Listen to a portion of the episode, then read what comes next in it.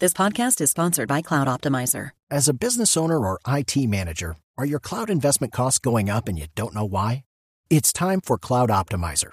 As you migrate your business to the cloud, what you're spending and why you're spending it can get a little hazy. But Cloud Optimizer clears up the mystery and puts the cloud to work for you. Cloud Optimizer starts by analyzing usage patterns, right sizing resources, leveraging discounts you may not be aware of, implementing automation, and much more. And by reducing unnecessary expenses and maximizing performance, Cloud Optimizer guarantees you a savings of five times what you spend for their service. As you utilize cloud based services more and more, you don't have to lose sight or control of your spend. You can stay agile, streamline your costs, and optimize your performance, plus save significant money with Cloud Optimizer. Make the cloud work for you with Cloud Optimizer. Get a free assessment and find out how much you can save by going to cloudoptimizer.com. Go to cloudoptimizer.com for your free assessment. That's cloudoptimizer.com. Vamos a hablar de un tema que es, es un tema difícil porque es un tema económico. Pero es un tema importante y tiene que ver con el Se presupuesto salvó nacional. Diego. Se salvó. Zafé, zafé, porque no lo había leído. Zafé. Gracias. Se salvó Diego. Bueno, vamos a hablar del presupuesto nacional. Todo el mundo dice, uy, qué pereza el presupuesto nacional. Pero hay tema. que saber Sí. en qué invierten nuestros impuestos, qué es lo que está pasando, cómo ha crecido eh, lo que uno pensaría eh, la el pago de la deuda, por ejemplo, que se tiene mucho más o es muy superior a la inversión de las cosas que necesitamos y que como debiera ser, debiera ser realmente lo contrario. Así que hemos invitado al doctor Javier Hoyos Alboreda, que siempre nos enseña estos temas. Él es gerente de gestión legislativa y de gobierno y hace estos análisis. Y cada que hace estos análisis se queda uno pensando, entonces dice, no, pues mejor que nos explique. Exacto. Con palitos y plastilina, como decimos. Doctor Hoyos, muy buenos días. Buenos días. Bueno, doctor Hoyos, ¿en qué consiste, para hablar muy fácilmente, el presupuesto nacional de la Nación y cuál es el monto para el 2016? Aló, aló, no se oye, aló, ¿No me escucha? Aló. ¿Me escucha? aló. A ver, ahí. Ahí sí, perfecto. Ah, bueno, muy bien. Le estábamos preguntando en qué consiste el presupuesto nacional y cuál es el monto del presupuesto para el año entrante. Cada año, mm, buenos días eh, a María Clara, a Tito, a Diego y a Catalina, mil gracias. Cada año el gobierno nacional presenta durante el segundo semestre el presupuesto que va a regir para el año siguiente. En ella se incluye toda la programación de ingresos y gastos que va a ejecutar el gobierno nacional. Eh, para el año entrante, el monto estimado es de 216 billones de pesos. Uy, qué montón de plata. ¿De dónde viene esa plata, doctor Hoyos? Eh, los ingresos corrientes, lo- o sea, lo que se llama impuestos y multas, o sea, eh, ingresos tributarios y no tributarios, alcanzarán más o menos 119 billones de pesos, eso es más o menos el 55%. De recursos de capital, 63 billones, el 29%. Ahí viene lo que eh, se denomina crédito interno y crédito externo. De fondos especiales vendrán 18 billones y de rentas para fiscales más o menos 2 billones de pesos. Digamos que hay una preocupación muy grande en el sentido de que es tan grande lo que hay que pagar de intereses, por decirlo de alguna forma, y lo que hay en inversión es muy chiquito. ¿Qué pasa con eso? Así es, para el presente presupuesto, el 58.7% se va a funcionamiento, esto es 127 billones.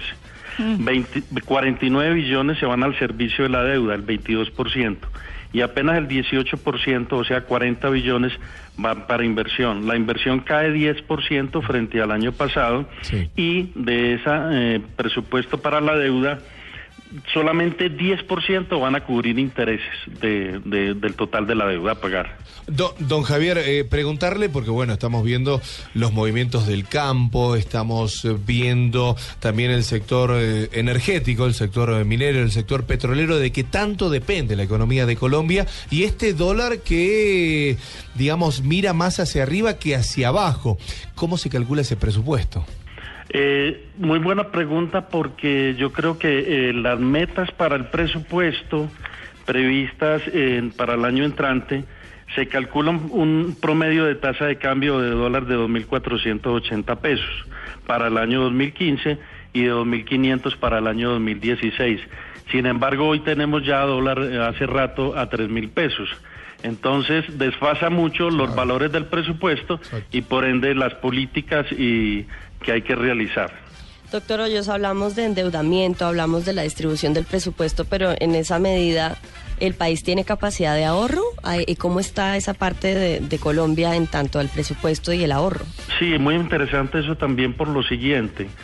Tuvimos durante los últimos cuatro o cinco años un precio del petróleo entre 95 y 100 dólares y no fuimos capaces de generar una capacidad de ahorro importante. Por eso uno dice, ¿por qué después de tener un dólar tan bueno, varias reformas tributarias, eh, el país sigue con un déficit fiscal tan grande que va a ser como del 3.6%? Es porque el gasto ha estado desbordado. Si uno mira en los últimos cinco años el crecimiento del gasto de funcionamiento, los gastos generales y los gastos de personal han crecido más del 50%, mientras que en el mismo periodo la inflación ha sido más o menos alrededor del 22 o 23%.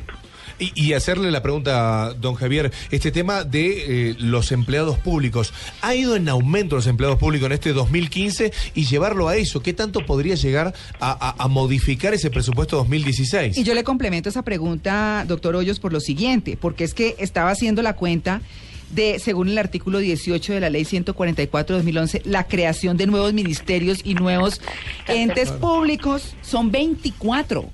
¿Eso qué ha significado? Eso ha significado un aumento del gasto muy importante y efectivamente son muchas las instituciones que se han creado en la ley que usted señala y también las que ha autorizado el, el, Plan Nacional de Desarrollo. Le, le, cuento, por ejemplo, para no aburrirlos unas poquitas, la Empresa Nacional de Desarrollo Urbano, la Unidad Nacional para la Gestión de Riesgos, la Agencia Presidencial para la Cooperación Internacional de Colombia. Eh, la administradora de Juegos de Suerte y Azuar, la Unidad Administrativa Especial de Proyección Normativa de Estudios Financieros, el Ministerio de Justicia, la Agencia Nacional para la Defensa Jurídica. En fin, no los quiero aburrir, pero quien quiera efectivamente puede mirar esta ley y todas las entidades que autoriza y crea el, plan de, el plan de desarrollo, como el registro de facturas electrónicas, el sistema de información de metrología o el de certificados de conformidad, etcétera. Si uno mira eh, cargos entre el 2016 y el 2015 baja un poquito, no así el valor de la nómina que sube, pero entre el 2010 y el 2015, digamos que corresponde al periodo presidencial, se han aumentado en cerca de 60 mil eh, los cargos y el crecimiento de la nómina ha pasado de 28 billones a 44 billones de pesos, más de un 50%. Eh, eso hablamos de billones como si estuviéramos contando monedas, ¿no? Billones y billones y billones. Le iba a preguntar eh, de todos esos billones, ¿cuánto queda en la corrupción? No, mentiras. No, no, no. ese cálculo creo que no está hecho. ¿De dónde sale la plata? Porque es que hablamos de billones y billones. ¿Eso es solamente de nuestros bolsillitos o de dónde más?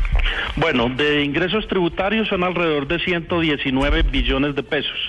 Esos son impuestos directos que vienen de, de la renta son más o menos 41 billones, de impuesto a la riqueza son más o menos 4 billones, del impuesto al valor agregado 32 billones, del gramen a los movimientos financieros 7 billones y así sucesivamente. digamos que un 21%, 18% provendrá de la actividad económica interna y mm, eh, de, la, de la actividad económica interna proviene el 81% y de la externa el 18%. Bueno, pero, pero con esas reformas tributarias se habla de la reforma tributaria estructural, que debería ser, no esas pequeñas de paños de agua tibia que han venido sucediendo, que es lo que todo el mundo critica. Sí, cómo no. ¿Pero qué? ¿Qué, qué pasa si hacemos una reforma estructural con la situación como está? Bueno, yo creo que desde hace muchos años se viene hablando de la necesidad de adelantar una reforma tributaria estructural, eso no ha sido posible yo creería que para lograr un concepto de este estilo se debería centrarse en cuáles serían los impuestos básicos que persisten. Deberíamos tener procedimientos ágiles, simples, fáciles de aplicar, eliminar tanta casuística. Debe corresponder más a un marco general que incluya a todos, que aumente la base de los contribuyentes. Debe haber eh, un equilibrio entre, debe ser competitiva en el entorno internacional porque tasas tan altas versus las de otros países no invitan a, invertir en el país. Debe ser neutra, porque hay productos que compiten entre sí y unos pagan impuestos y otros no pagan impuestos. De modo que mm, yo creo que eh, hay una comisión estudiando ese tema, ya entregó una parte correspondiente a las entidades sin ánimo de lucro y vamos a ver qué nos eh, plantea para eh, los demás temas. Entiendo que uno de los más eh, complejos será aumentar el IVA del 16 al 18%. No, imagínese usted. Bueno, doctor Hoyos, tenemos que irnos, son las 8 en punto. Hay muchas cosas más por hablar. Eh, otro día lo invitamos y seguimos muy pendientes de esos informes que usted hace, que siempre nos dan luces y nos paran en la realidad económica del país. Que tenga un feliz día. Muy amable y muchas gracias a todos.